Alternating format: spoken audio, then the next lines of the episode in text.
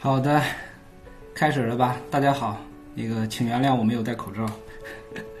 好的，嗯、非常非常感谢汽车之心给我这样一个机会啊，能够在这次全球的疫情下面，仍然有机会跟全呃全国或者全球的这个同行一起来讨论关于自动驾驶啊、关于地图的相关的话题，然后能够分享呃关于我个人还有紫薇图新。呃从地图行业的这样一个视角来分享大家对自动驾驶的一个认知，然后如何去看待自动驾驶和智能出行这个行业。呃，首先呢，请允许借这个呃平台的光，然后介绍一下我们公司思维图新。我们是中国第一家导航字眼地图提供商，在车载导航的时代呢，作为一家数据供应商，取得了辉煌成绩，呃，得到了呃车载导航市场的百分之六十以上的份额。从一家测绘型的企业融入到了汽车工业体系，获得了大多数中高端汽车品牌的长期信任。呃，为了持续我们的客户在新的让我们的客户在新的时代能够持续领先，我们利用多年积累的数据和平台优势，通过产品和资本的扩张，围绕着这个智能汽车大脑这样一个产品战略的主题，构筑了一个地图、地图数据、高精度定位，然后互联网、终端服务、芯片、新能源、商用车服务、自动驾驶、云服务等一系列智能驾驶的核心能力。呃，尤其是在自动驾驶的高精度地图方服务方面，我们在二零大家都知道，我们在二零一八年获得了呃宝马的 iNext 二零一二年 L 三级别自动驾驶的地图服务以及位置服务的一个量产订单。通过近年来的这个量产的工作中，呃，付出了很多努力，然后呢，也得到了一些很多新的体会。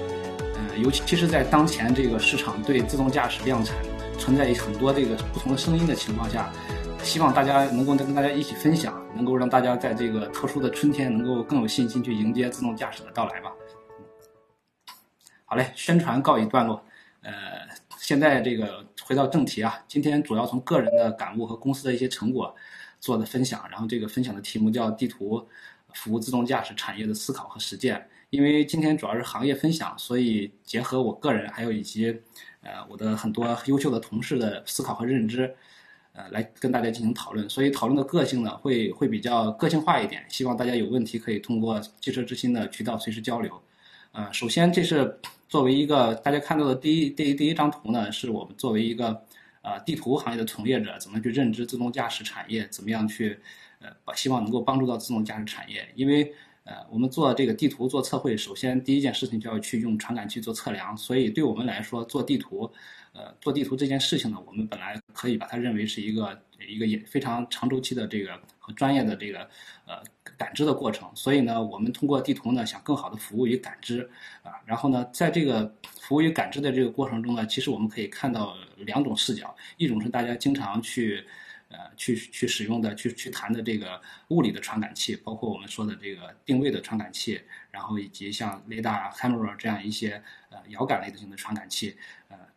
啊，但但我们在我们看来呢，我们可能希望通过我们的专业的精准的测绘能力，能够通过一种虚拟传感器的方式，通过一个在线的服务，能够去通过地图这样一个在线服务的产品，能够去提高单车智能的感知范围和可靠性啊，因为毕竟这个物理的传感器它都有它物理的局限性，但是呢。呃，我们可以通过不同时空，就是通过另外一种另外一个时空的这个专业采集行为以及专业计算能力，能够去给一个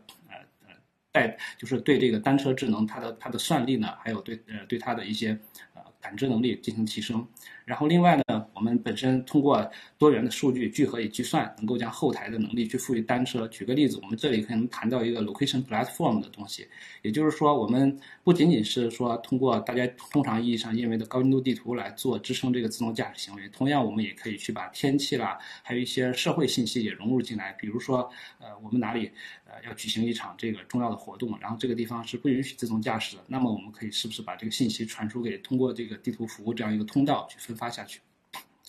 ？OK，呃，这里分享一些这个地图的自动驾驶的独特意义吧。从独从这个呃呃，毕竟来我们我们来主要来看，就是我们从我们的初心来看，主要是来看地图怎么去服务自动驾驶的这个感知能力。但是这个感知能力在很多场景下，啊、通过现在的量产的一些传感器受到了局限。其中这个非常明显的一个例子就是，我们现在其实呃大家可以看到左上角这样一张图，这个。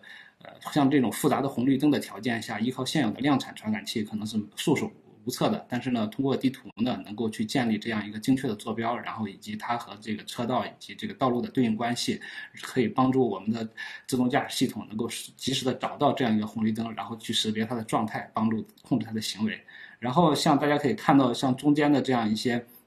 啊，这个高架桥这样一些呃复杂的遮挡场景呢，呃，我们呃。通过这个，可可以说，现在目前的很多这个，我们讲 GPS 也好，还是这个 GPS RTK 也好，它在这种场景下，随着这个本身的信号的遮挡，也是受到了呃受到了非常大的干扰。然后呢，在这种场景下，使用一种全局的这个这个定位能力，基本上是不可行。所以呢，呃，地图在这里其实就起到了一个全局的定位器作用。嗯，然后呢，大家可以看到下面下面的两个呃两两主要提的是这个在在这个规划规划的功能，呃呃，地图呢。呃，我们在传统的传统的地图，主要是讲到我们眼睛看到了什么。但是自从导航地图开始发展起来以后，地图呢更多的是作为一个交通规则的一个载体，尤其是作为高精度自动驾驶的一个高精度地图，我们可以去把一个车道级别的一个规则写进去。然后另外可能还会有很多这个，包括这个社会社会属性相关的东西。可能不同的这个国家呢，它也有不同的这个特色。比如说有的国家它可能呃或者很多城市道路上会有很多潮汐车道这样一些东西。嗯，我们作为这个一个现场的这个，呃，在在这这个单车智能在现场呢，其实很难去呃充分的去把它充分能够理解，但是通过这个地图呢，就可以非常好的识别这样一些场景。嗯，OK，这个地方呢，呃，分享一下个人对这个自动驾驶当前这个呃对自动驾驶的主要一个几个多样化的这个需求的这个。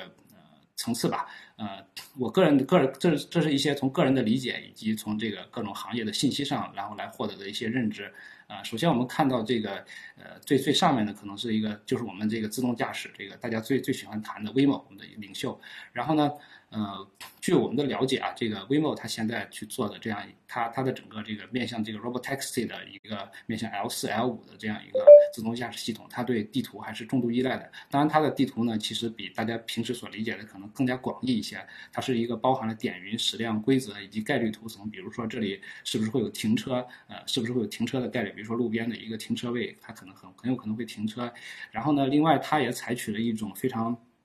就是运营和这个测绘一体的一种行为啊。然后这样能够保持一个高度的高频的更新，这样才能够使自动驾驶非常容易相信这个地图啊。然后我们再看第二个呢，这个这个地方举了一个例子呢，呃，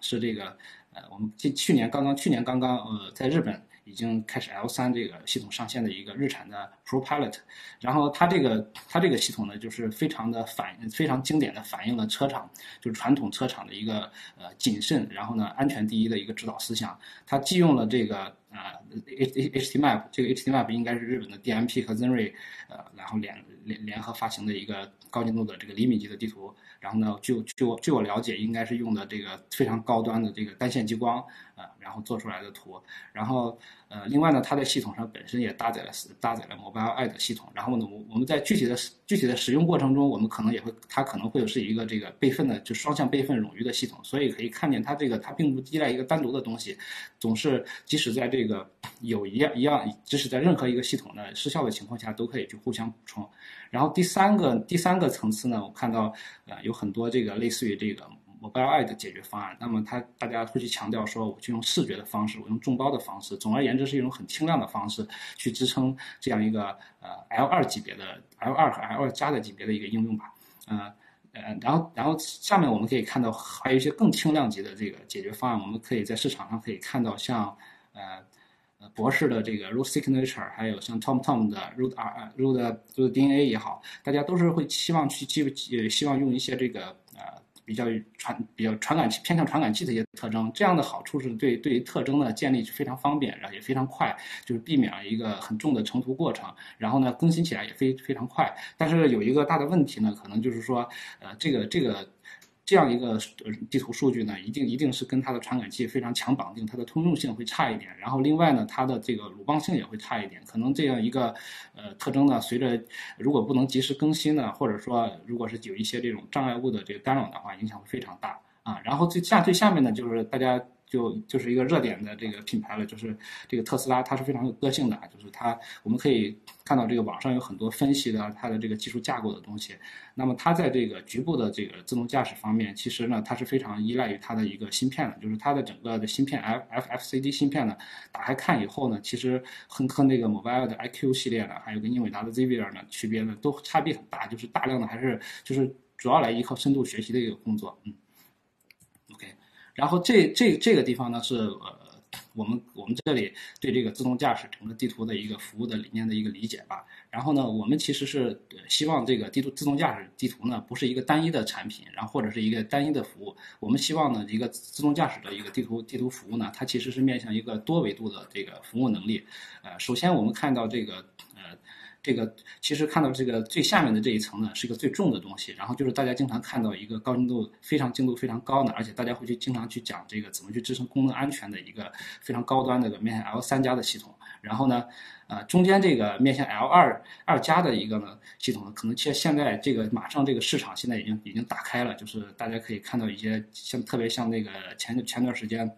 在 CES 上，呃，Mobile 的。也在也在宣传这个 L 二加的市场会打开了，所以这 L 二加呢，其实大家对地图的一个非常大的一个需求就是怎么样去做定位，然后以及利用这个地图做规划。但是这个这个图呢，看起来是一个非常好的车道级的地图，但是呢，它不需要去承载这个安全相关的功能，嗯，然后再往上一层呢，是一种类似于是一种众包的理念，我要一定要去快速的去更新这个图。然后呢，这种图的特色一定是呃非常经济。然后呢，因为它毕竟是搭载的很多这个后装的这个后前装或者后装的这些传感器上的一些呃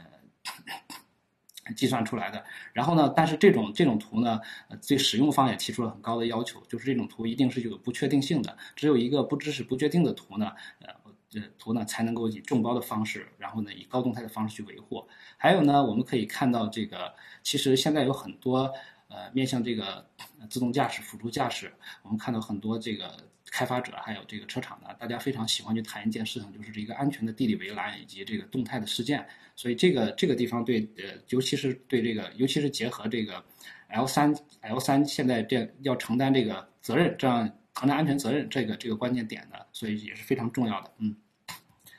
，OK，呃，这里首先给大家一个这个简单的展示吧，就是这样一个，呃，因为大家在。很快的展示一下，这是我们的一个呃高速的场景。然后呢，首先是我们在制作，我们把这个制作过程给大家拆解了一下，这是点云扫过的结果。然后呢，这个地方是我们可以看到了，通过自动化的提取呢，还有通过一些这个修补工作呢，得到了一个比较完整的图。大家可以看到所有的这个车道线，然后以及车道中心线，包括路边的这个护栏，还有龙门架啊，以及用作定位的杆儿，还有这个牌子都被展示出来了。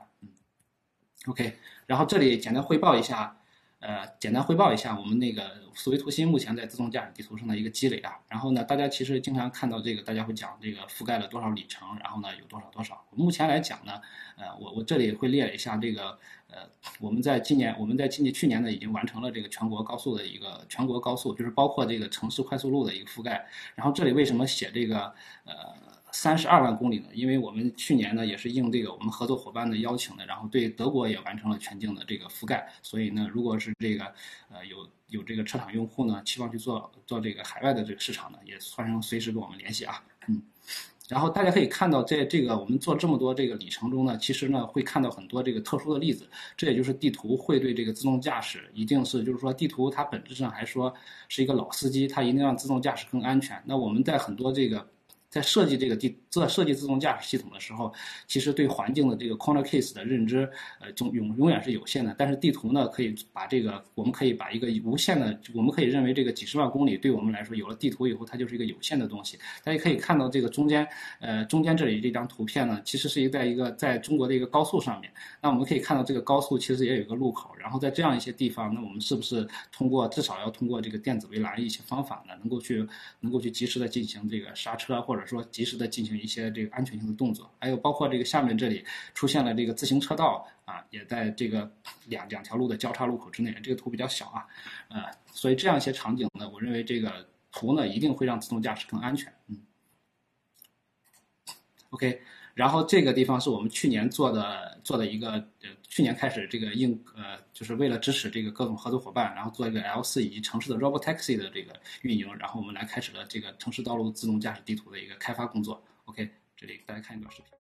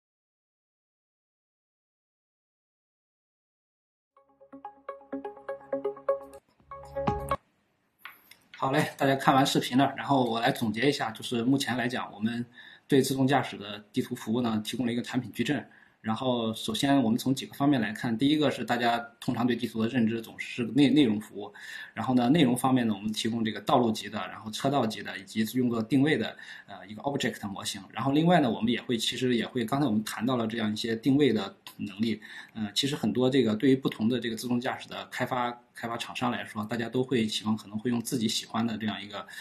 传感器，比如说激光雷达呀，也好，或者或者这个毫米波雷达，或者是甚至于是视觉的，大家会希望去做一些这个基于基于一些特征的这个定位图层。那么我们也就也也支持大家来提供这样一些这个这样一个产品。然后呢，但是前提是一定要去跟地图做一个强关联，否则的话，这个定位结果呃也没有什么价值。嗯，呃，然后第二个呢，就是说我们现在在场景方面呢，高速呢、城市以及这个封闭场景都是支持的。尤其是这个城市方面是今年刚刚打开，然后呢，目前来讲，呃，城市呢，我们目前希望的是在这个在这大在这些大中型城市、大大型城市呢，去希望去支持一些这个 Robotaxi，然后以及呃像这个像 V2X 的一些建设建设服务工作。然后在分发方面呢，等会儿会提到呢，然后呃我们我们现在目前来说主要是通过这一个呃 Web Service 以及这个车端的一个 Auto SDK 的方式来提供提供支持服务。在整个 service 方面呢，除了分发以外，呃，我们也提供了像这个传感器的，就是车端的高精度地图的传感器的一个呃一个融合工作，然后我们也把它称为叫一个 map learning 来更新地图，然后另外能够对对传感器的性能做监控的一个服务，然后以及我们会把这个实时交通的服务也会去匹配到这个高精度地图的道路车道级这个级别给大家分发出来，然后另外几个两个比较有特色的服务呢，呃，我觉得也很重要，就是呃。一定是说，目前来讲，大家做这个，我看到做所有做这个 L 三级别自动驾驶的厂商，大家都会去提到这个 ODD 的这个概念。然后呢，有的厂商呢会对 ODD 呢提的是动态的这个。描述，比如说这里是不是会有滑坡啦，这样一些东西。但是呢，我们可能更加希望这个 ODD 是一个动态的描述概念啊。比如说，我们可能会把会去把一些天气的信息以及一些这个施工的信息都会包含进来。那么，不管是可能是因为地图的原因也好，或者是因为客观的原因也好，都能去控，都能让及时的保证这个自动驾驶的这个安全性。然后，另外我们也提供了一些服务，就是说，呃，可以可以让这个就是自动驾驶的运营者，然后能够参与进来，给出一些指示和提示。嗯，这个我们把它。成为一个叫 admin layer 的一个管理图层，嗯，然后呃，再再再再打一个小广告啊，就是目前来讲，我们现在对这个对，其实很多这个呃，我们认为这个大部分的这个对于大部分的这个客户来说，他其实不需要去从头到尾去开发一个车端的整个地图服务。我看这个刚才有呃有朋友在这个。在上面问说这个支持什么格式啦、标准啦？我认为这个像这些东西呢，我们应该是说作为一个图商来说，我们应该学学习一下这个像一些呃自来水公司吧，我们应该是要把这个水管给修到修到这个大家的家里面去，就是我们希望大家拿着这个 SDK 呢，能够。即插即用的这种方式，然后呢，我们现在对这个车端的 SDK 呢提供的这个几个服务，一个是比较有特色的服务，除了这个地图一个在线的 OTA，然后呢也呃这个之外呢，一个比较特色的服务，一个是说我们能够去希望能够去提供一个地图，就是这个高精度自动驾驶的这样一个地图和这个导航的 IVI 模块是一个可以去呃非常好的融合的一种方式，就是说不管你在这个，因为我我们知道这个很多这个车厂用户，他其实在这个。IVI 方面，他其实已经用了很多成熟的软件产品。那么我们不要去，去说，呃，大家再去切换这个东西。希望大家能够去做一个无缝的融合。这里我们就提供了一个在路径规划方面的一个这个交叉关联匹配的服务，啊，或者说我们也能提供一些高级的服务，比如说这个这条道路呢，呃，本来。有一条这个从 IVI 上规划的一条路径，但是呢，我们有了高精度地图以后呢，我们其实可以去通过在参考这条道路，我们可以给出来最适合自动驾驶的一条路线。也就是说，以后的这个自动驾驶的界面，它会增加一条选项，就是我可以不选择这个最快的，我也我也可以选择这个不想选择这个收费最少的，但是我就是想选一条在这个路上睡大觉的一条路径，那么我们是支持这个服务的。啊，然后这里后面还有一个想提想提的这一点，就是我们这里会新增了一个 V2X 的 support，因为最近我们现在也也开始跟各个呃这个运营呃这个呃运营商以及各种这个通信行业的合作伙伴，大家一起来探索这个高精度地图怎么在自动驾驶行业在在这个呃 V2X 这样一个这个场景下应用。我们现在呢也希望我也也也开始再去把这个呃地图的这样一个在。Auto SDK 上开了一个接口，然后呢，大家能够去使用这样一个接口，然后能够在这个从这个 RSU 啊到到这个 OBU 这样能够去大家能用这样一个协议，嗯，OK，呃，回到回到第二点啊，就是回到回到这个呃回到这个大纲上来，我们要讲一下这个，因为我们毕竟今天来讲这个自动驾驶，其实自动驾驶我们地图的一个最强的一个参与感，就是希望能够去通过让自动驾驶的更安全啊，我们不能说有了地图一定是就绝对安全，但是呢。呃，自动驾驶系统呢，本来应该一个一个 L 三级别的一个自动驾驶，我们理解应该是这个它有足够多的冗余，它应该是多一点贡献，应该是更安全。但是不可能说每一个系统，呃，就独立的让它安全，完全安全，这个我也不符合这样一个系统设计的理念。所以我们在讲这个地图如何让自动驾驶更安全的时候，我们从四个方面来做，来来来来来讲。一个是说，我们通过一个专业级的这个测绘能力，然后让它让它精度足够高，在高速行驶上行驶的状态下，我们认为非常有必要，一定是要有一个高精度的这个地图，然后让让它的定位更准确啊。然后第二个就是这个通过这个自动化，啊，然后让这个让这个呃让这个它的这个地图的反应表现总是这个可重复的。第三个就是。这个鲜度一定要高，因为呃，这个呃，那个特斯拉的这个呃，马斯克也说了啊，这个为什么我不用地图呢？一个是地图很蠢，然后另外一个地图呢，如果不能做到及时的更新，那么对我来说就没有意义啊。然后另外一个就是我们怎么样能做到这个地图让大家交出去，大家是信任的。然后这里面呃，我简单介绍一下我们的一些这个想法吧。第一个就是说，呃，我们来做一个高精度的东西，那么我们首先要做的是还是回到我们这个。还回归到我们的本色啊，我们是出自一家测绘公司，所以呢，我们还是要采用非常经典的这个，就是能够用这个非常工业、高度工业化、非常传统的方式，然后能够去保证这样的精度。其实大家可以看到啊，就是这个整套这个采集车呢，都是我们自己研发，呃，然后呢进行这个呃同步开发的，所以呢。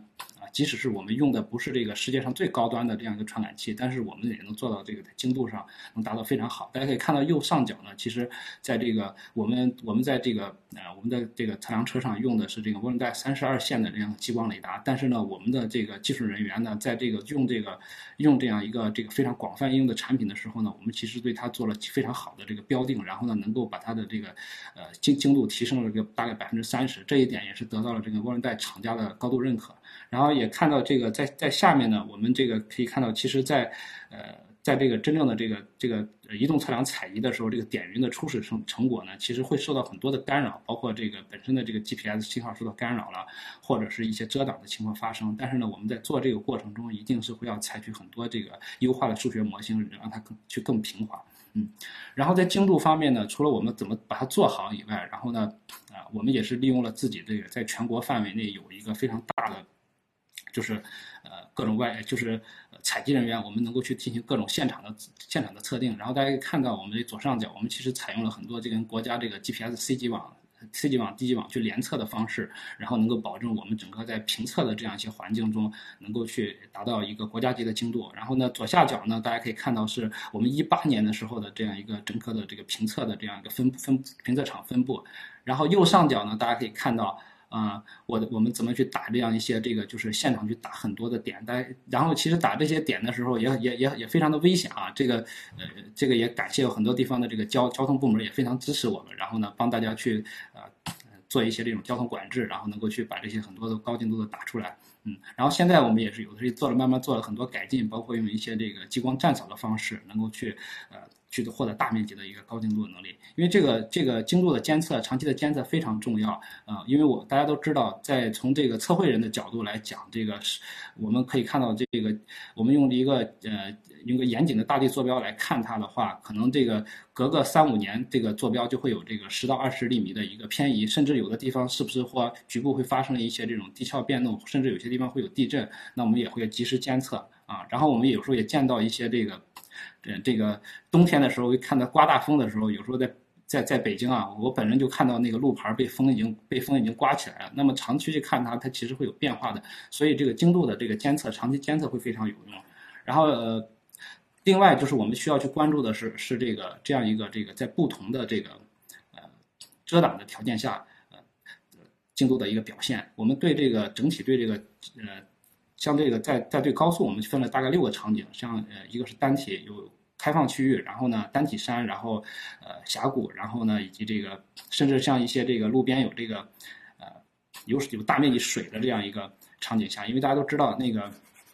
呃水面呢会会严重的干扰 GPS 的信号啊。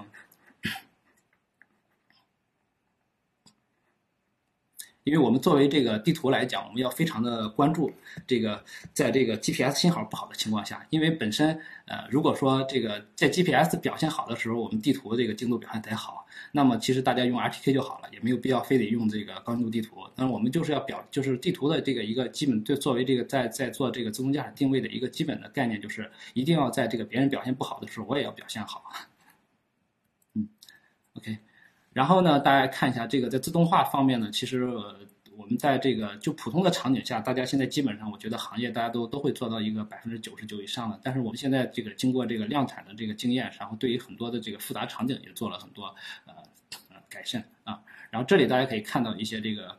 一些人工监督的一些自动化的行为，不包括看到右下角这里，我们可以人工去点一下，然后呢，就可以生成出来一个完整的这样一个交叉路口的路网。所以，呃，这是一个呃，就是说，很多时候靠人工做呢，呃，在在这个很省事儿，但是呢，或者说只是说很短期内可以见效，但是呢，一定要有高度的这个。这个监督下的自动化，这样的话既能说能解决这样一个复杂场景的人工智能不足的问题，然后呢，同时又能解决一个高度复现，然后让它的质量，然后持续稳定的一个，嗯，OK，然后就谈到一个更新的更新的问题了。谈到更新呢，其实大家现在有两种策略啊，大家都知道。然后一个是说通过这个专业的采集车呃去更新。那么这个东西一定是有必要的，因为呃刚才也讲过了，就是至少对于高精度自动驾驶这个级别的地图来说，精度的维护非常重要。所以我们无论如何，在一些这种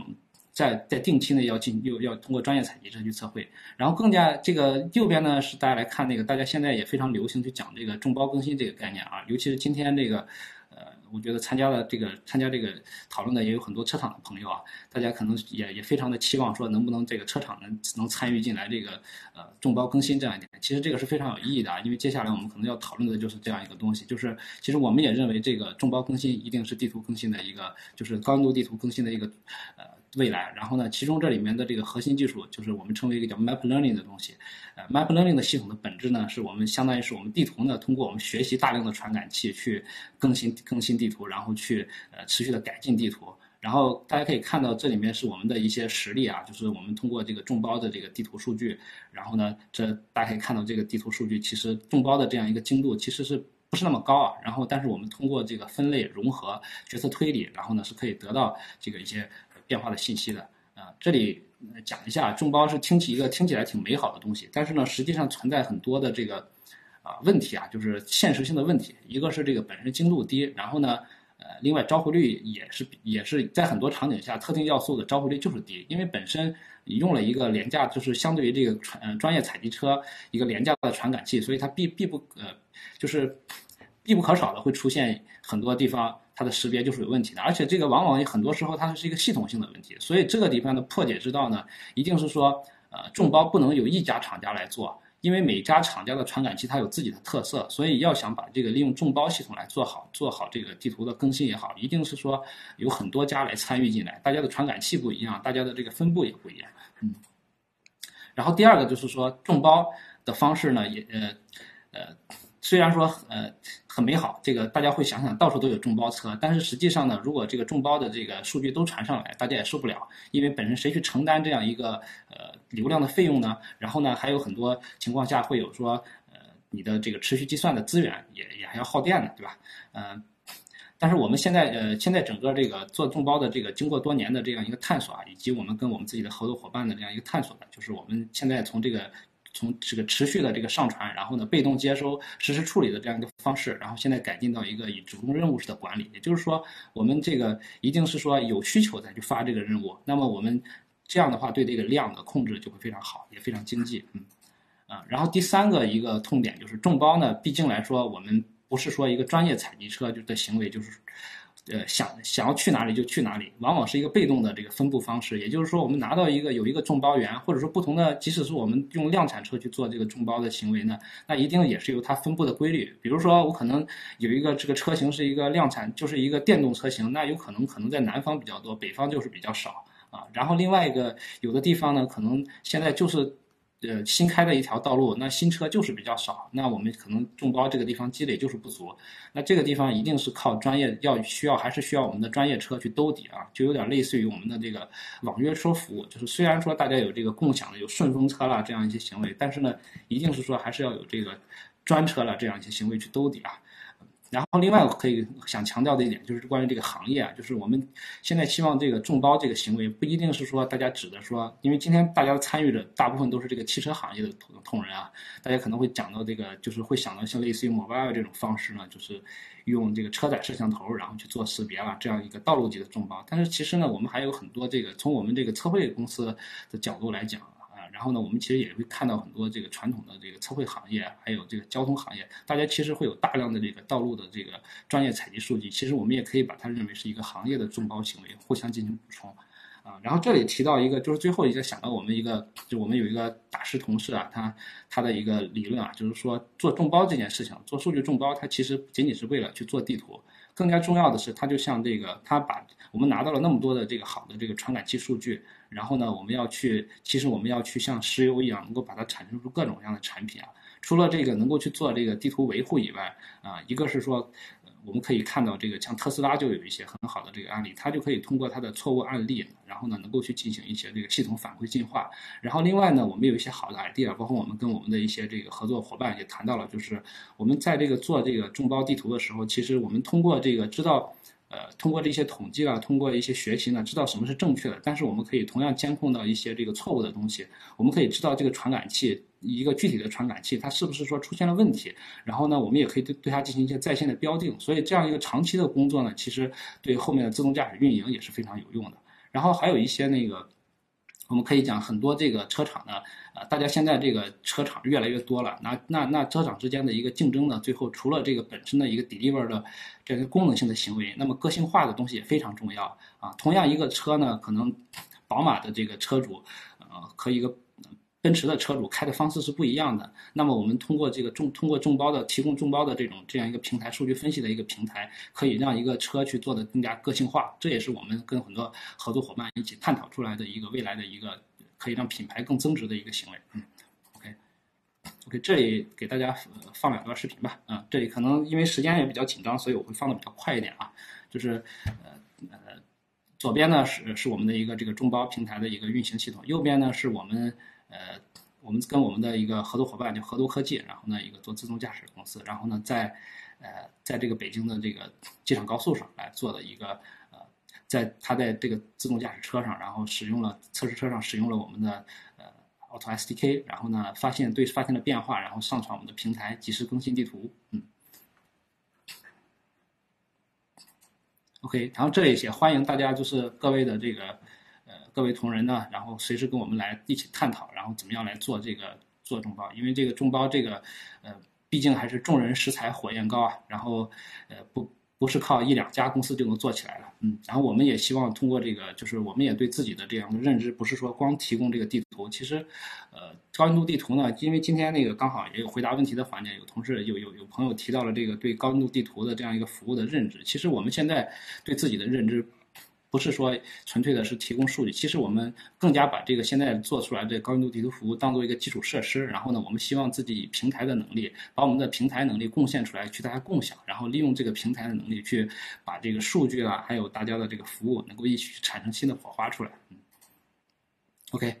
呃，再说一下就是我们呃自己做地图的一个经验，就是那个现在这个我们整个这个公司来讲，我们。主要的主打的一个产品是地图，但是呢，我们呃，我们我们的最终的战略目标还是要去服务我们呃公客户的一个呃智能智能出行这么一个理念。所以其实我们呃不仅是说我们为了。构筑一个完整的产品线，然后同时呢，对做自动驾驶这个地图本身来讲，我们公司也做出了一个整体的一个闭环。包括我们在做地图的同时，我们也去开发，努力的去开发这个自动驾驶驾驶系统，然后以及高精度定位。然后这里看到我们思维图新的这个自动驾驶系统呢，然后呢，经过了三代的原型迭代，然后去年呢，呃，也是得到了北京市的这样一个 T 三的牌照。这也应该是唯一啊，就是呃，我们从这个图商呃出发，然后来做的这个自动驾驶系统。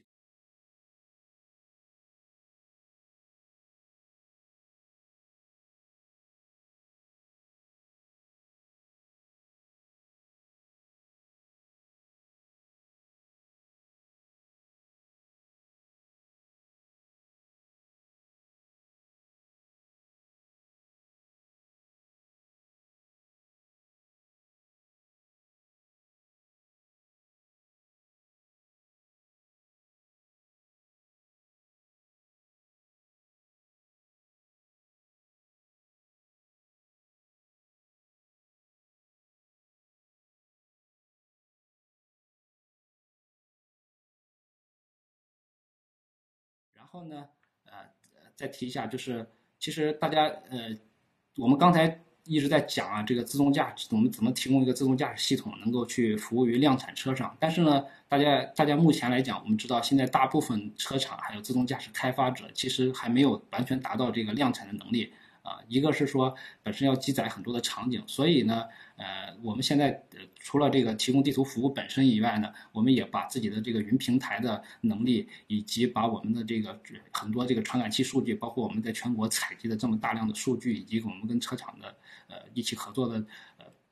这样一个平台，呃，这里面包括不仅仅是说包括一个反证的平台，大家知道思维图新也是有呃投资了一家这个。仿真平台公司叫做 AAI，然后呢，我们一起联合去做这样一个仿真的模拟的建模的一个平台，然后呢，我们也提出了一个叫这个数字孪生、数字数字孪生道路这样一个概念。嗯，大家可以看到这里，这里这是一个我们对自动驾驶建立的一个标准场景库，然后对城市道路、高速道路以及动态的危险工况、自动驾驶呃这样一些工况都进行了分解。嗯，然后。呃，在数据方面呢，我们我们把全国的高精度地图数据，然后呢，以及这个过程上面的各种这个传感器数据啊，还有这个路测设备，都已经接入进来。嗯，OK，这里能看到一个我们的整个场景构建的一个过程啊，上面是一个静态的这个场景构建过程，下面是把我们的很多这个实时交通呃，还有这个交通事件、天气信息啊、信号，然后也模拟进来了。这里可以看到一些实实例啊，就是这是我们在其实这里这里面就是利用我们在全国的这个三十多万公里啊，这个采集的这样一个里程。当然，我们这个三十万公里不是指的这个只是一次啊，其实我们有非常多次啊，就是这个数据，呃，大家可以可以看到，就是说，呃，每个车厂它真正在量产之前呢，它一定是需要上亿公里的测试呢。其实真正要要要真正完成这个，完全是现实的，是不可能的。所以我觉得这个东西对我们自动驾驶的一个系统的构建安全，这个仿真的一个系统和平台对大家非常有用。然后包括我们自己后面怎么去开放呃这样一个平台能力，我们后面目前想的一个非常有价值的东西，就是利用我们在这个。我们的一个，我们本身这个 HD Map 呢，也是和对应我们的传感器，就是一个非常好的标注平台。我们也希望把这个标注的能力开放出来，能够让大家在我们的平台上继续训练，大家一起利用思维图形的数据，利用思维图形的平台，然后一起来打造一个更好、更安全的这个自动驾驶系统。嗯，OK，然后呃，最后说一下，因为我。这里面也有一些畅想啊，就是这个畅想怎么去做这个自动驾驶的未来是什么？就是我们刚才谈到了几个这个地图让自动驾驶更安全的这个呃方法论，但是呢，呃，毕竟啊，这个呃再安全的地图，它也没有达到说，它也现在以现在的大家对地图的一个整个的这个工这个呃这个方法论的认知，其实地图呢现在还是达不到说我一分钟前这个变了，一分钟之后就更新。所以呢，未来呢，我们可以说，大家如果去畅想这个。更加高级的自动驾驶一定是一个需要一个呃更完美的地图啊，那更完美的地图不见得就是现在这种方式，所以我们认为这样一个呃单从单车智能一定要是要过渡到协同智能的。大家最近非常喜欢讲这个 V2X 这样一个，包括五 G 这样一些概念。然后呢，啊在这里呢，我们其实想想说这个呃不管是这个单车智能好，这个道路协这个。呃，车路协同也好，其实非常重要的一点，一定是要有一个非常协调的，就是大家要统一的一个地图框架啊。然后我们目前来讲，我们能我们接触到的很多，接触了很多这个呃关做了很多方面的探索，包括跟那个华为、中电海康还有高鸿一起来做的一些呃呃，就是呃 V 图面向 V 图 X 的智能路的一些。地图服务，我们现在也去看这个，大家大家在制定标准的时候，其实是需要这个怎么样能够把大家互相的环境信息传递进去。这里一定是用希望用高精度地图做这样一个载体，然后我们目前也希望把我们对这个呃自动驾驶场景对这个呃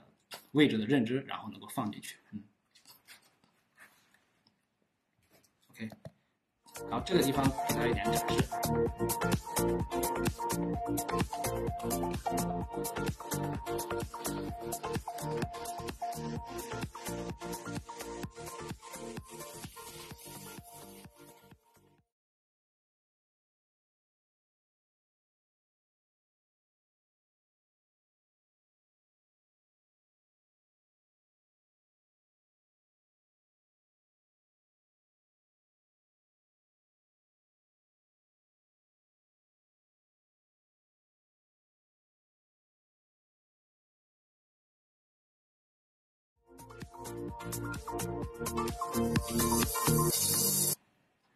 好，这个今天的这个这个基本结束了。然后最后想总结一下啊，就是面向未来的呃无人驾驶或者智能出行的这样一个整体解决方案，地图所扮演的角色到底应该是什么呢？啊，我们的思考呢，最初是来自于我们把地图希望作为一个更好、更可靠的、更安全的一个传感器，然后来促进单车智能。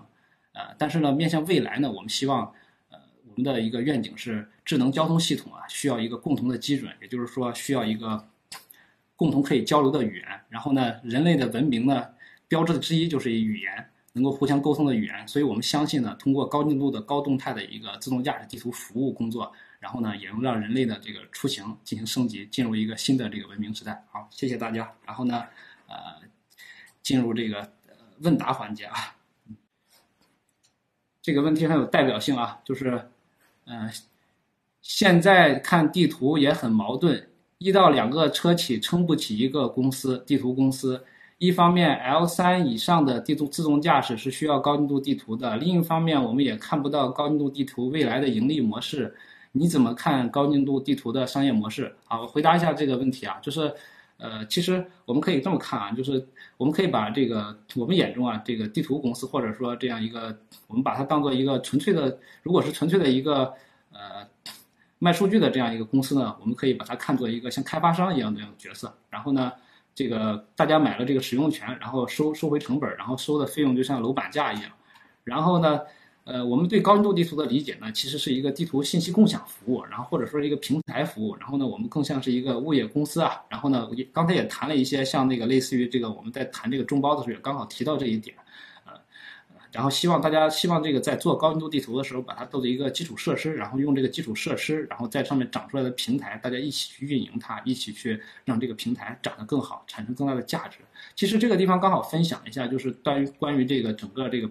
呃，国际上对这个一些做法，大家可以看到这个不管是这个。呃，欧欧欧欧洲的这个 Here，还有日本的 DMP，其实大家的模式都是一个平台性的角色，因为呃，地图呢作为一个基础设施，其实呢每一家如果是独只有一家去做，自己做自己用，其实首先从经济上不划算。第二个呢，是我们也刚才讲到了，要真正想做好一个这个很好的这样一个信息更新和融合呢，一定是大家都能去把信息贡献出来、分享出来，这样子才能才能更好的接近一个现实。因为不存在很难存在一家或者是呃一个一个一种方式能够去把这个地图做到完美啊。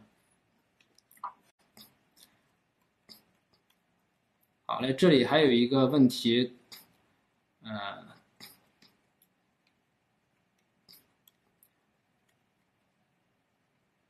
高精度地图如何与传统地图结合，使之服务于更多的群体啊？刚好我们刚才也提到了这这个这里面其中一个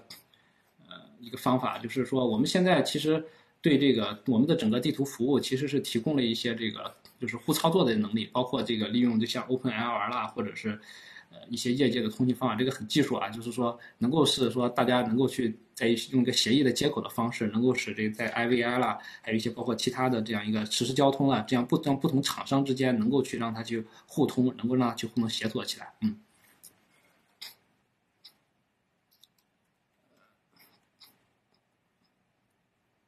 啊，这里还有一个问题说。目前高精度地图是 ADAS 发展的制约条件吗？后续高精度地图还会提升精度吗？啊，好的，我首先说一下，我我们认为现在这个啊高精度地图呢，对于 ADAS 呢，其实呢，大家对不同的应用的支持的这个方法还是不一样。就是如果是仅仅仅仅是简单的这个像 ACC 这样一些功能呢，其实我们主要是提供一个好的这个，如果是有一个好的这个。道路级的这个精度，然后包括这样一些这个停止线了，还有一些这个呃活流汇流点这样一些高这样一些信息，然后能让它还有像红绿灯这样一些信息，能让这个驾驶更安全。然后，但是如果是我们希望这个用到这个呃地图的这样一些定位了，还有一些包括这个呃在不同天不同这个状况条件下能够保持稳定这样一些特征的，那我们还是需要一个呃比较完整的高精度地图的信息，包括这个车道了，包括这个路边的路路边的一些对象定位能力。呃，然后呢，精度方面呢，是不是还要再提高精度呢？其实，其实精度这个这个东西到底用多高，取决于应用。也就是说，我们你看，我我们我们传统的这个做导航地图呢，其实导航地图最后的精度呢，其实也就是跟那个应该是就是说，呃，你的制图精度呢，也需要比略比这个。使用的这个精度要高一点，如果太高，其实是没有意义的。也就是说，我们现在基本上去做一个这个厘米级的这个，就是厘米级的这个地图，然后就对应一个分米级别的这样一个车载的系统，其实是完全够用了。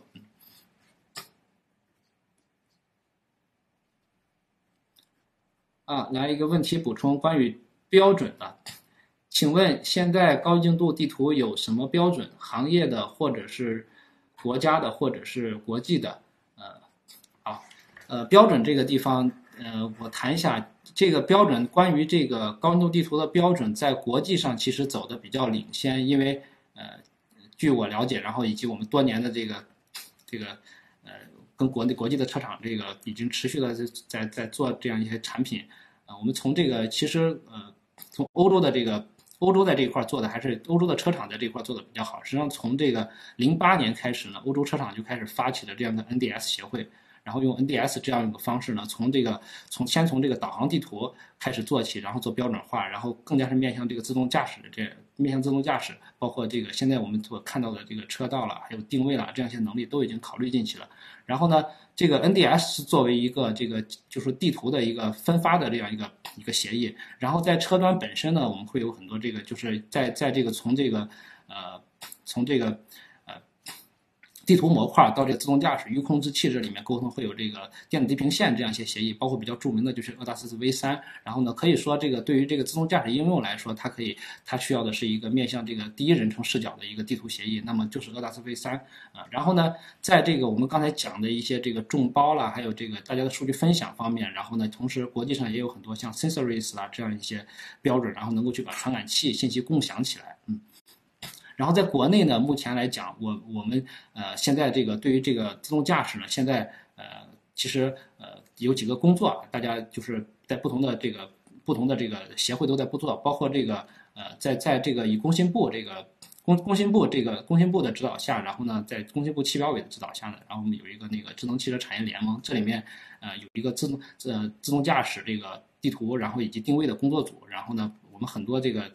我估计在座的很多很多朋友都参与进来了。这里面我们会去整个去跟车厂，然后以及图商，呃，一起去考虑怎么样去做中国的这样一个面向车的一个地图标准。然后呢，我们其实呃去呃去年呢，呃也是这个思维图新作为牵头呢，呃在交通部的指导下，也有一个面向这个智能呃智能路的一个呃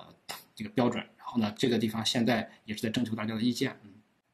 啊，除了今天所讲的高精度地图。对于自动驾驶的重要性，可否讲一讲芯片对于自动驾驶的重要性？高精度地图发展到一定程度后，对车载芯片的要求是如何？例如 ADAS 芯片啊，这个问题问的非非常好啊。这个这个问题其实我觉得就是反映了不同流派啊，就是就是毕毕竟来说，呃，地图呢，其实虽然我们拿到的是一个产品，但是呢，它其实凝结了我们整个呃一个专业的这样一个测绘的这个或者说一个地图平台公司的一个。一个一个产一个一个关一个一个处理过程，其实呢，我们把它浓缩一下哈，那个浓缩的一下，如果这个浓缩到极致的好，如果我们把这个硬件了，还有各种计算模型都做得足够好，我们也可以把它做成一个呃芯片，这也就是我们其实未来的一个一个长远的目标啊，就是呃我们我们我们希望把我们的能力给大家呃。共享下去，其实我们可能可能在近几年内，我们去我们共享的是这样一个地图能力，然后以后我们去共享一个地图平台的能力，然后呢，我们思维图新本身呢也在布局这样一个呃自动驾驶芯片，然后呢，其实我们可能呃再过几年，我们可能就是共享的对大家来来进行这个自动成图，来直接这个呃即插即用的这样一个制图能力，然后呢，可以让大家在使用这个一个端上设备或者是端上的这个芯片的能力的情况下，就能去就同时呢享有这样自动驾驶。地图的一个安全性，嗯，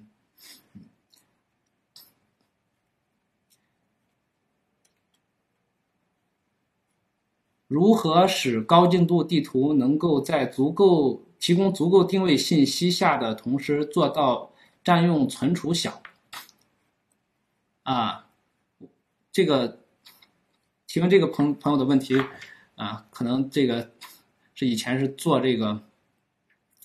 啊，做我们的车载的这个这个 ECU 的啊，然后我这里想说一下，其实呃，我们现在讲的这样一个矢基于矢量的这个高精度地图的这个这个自动驾驶地图的模式呢，其实并不会占用多少的这个，就是相比这个传统导航地图来说，并没有比它的量更大。其实呃，整体来说，因为可能可能量还更少，因为其实大家可以知道，这个传统的这个地图呢。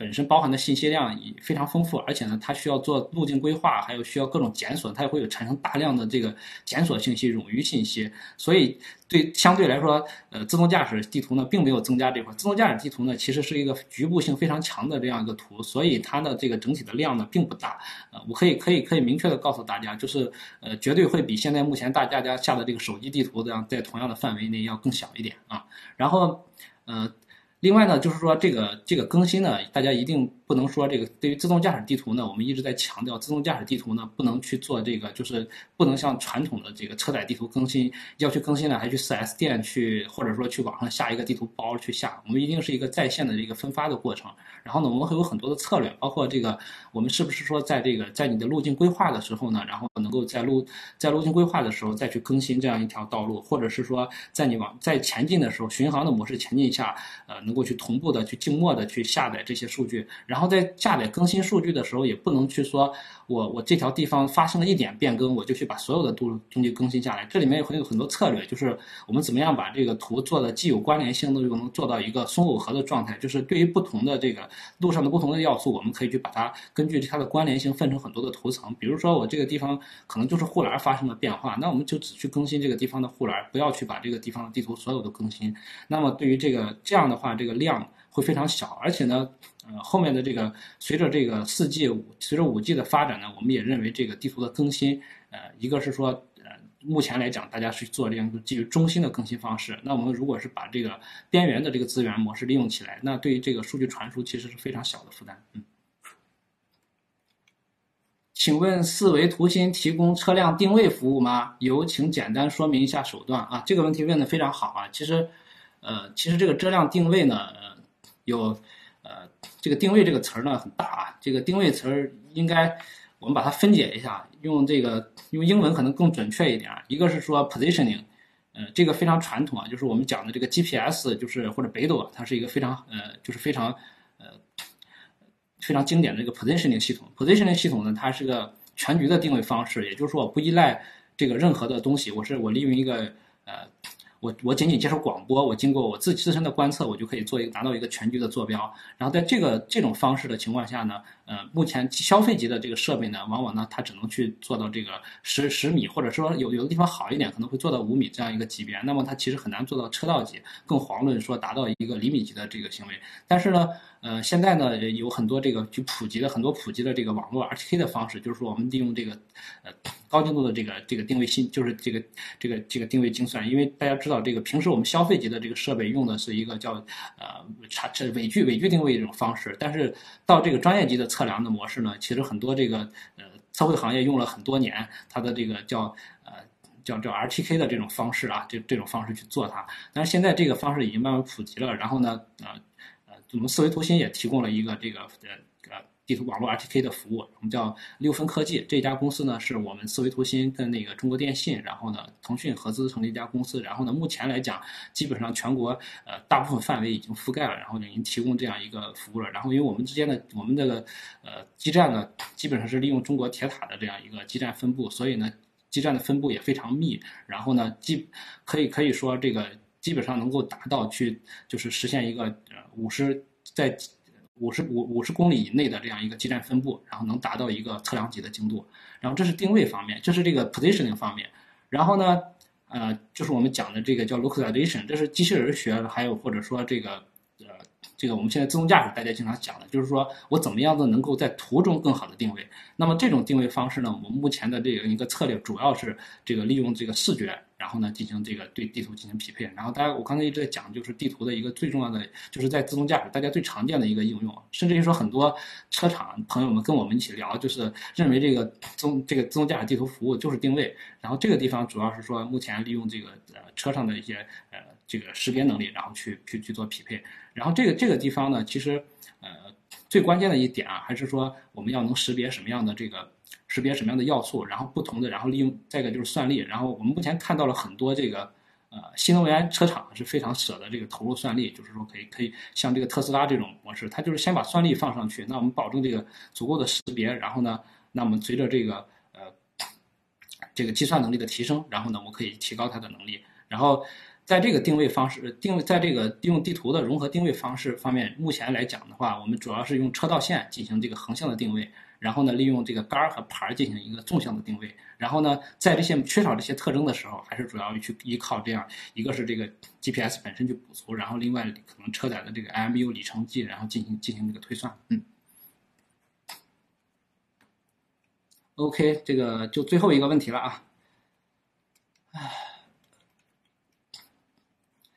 请问未来的采集成本有可能显著下降吗？有什么规划或者措施吗？好的，这个问题非常好啊。这个问题其实是这样的，呃，我们建第一张图总是很辛苦的，因为，嗯，我们要全部跑一遍。然后呢，另外呢，有很多坑我们也没有趟过，就是很多场景我们自己也不认识，做的时候才发现，哎，这是什么呢？然后这样一个开发成本是非常难的。它并不是说我我我我去我我我只是去采集了或者做这样一个过程。另外更难的是我去认识到这些场景，在认识到这些场景的时候，我去回重重新去设计，重新去包括我要去跟我的上下游合作伙伴一起去迭代，怎么样去修改这种场景，怎么样去设计这种场景啊。但是从第二从这个更新开始呢，我们就有很多方法了，这也就是我们后面最大的课题。第一就是说。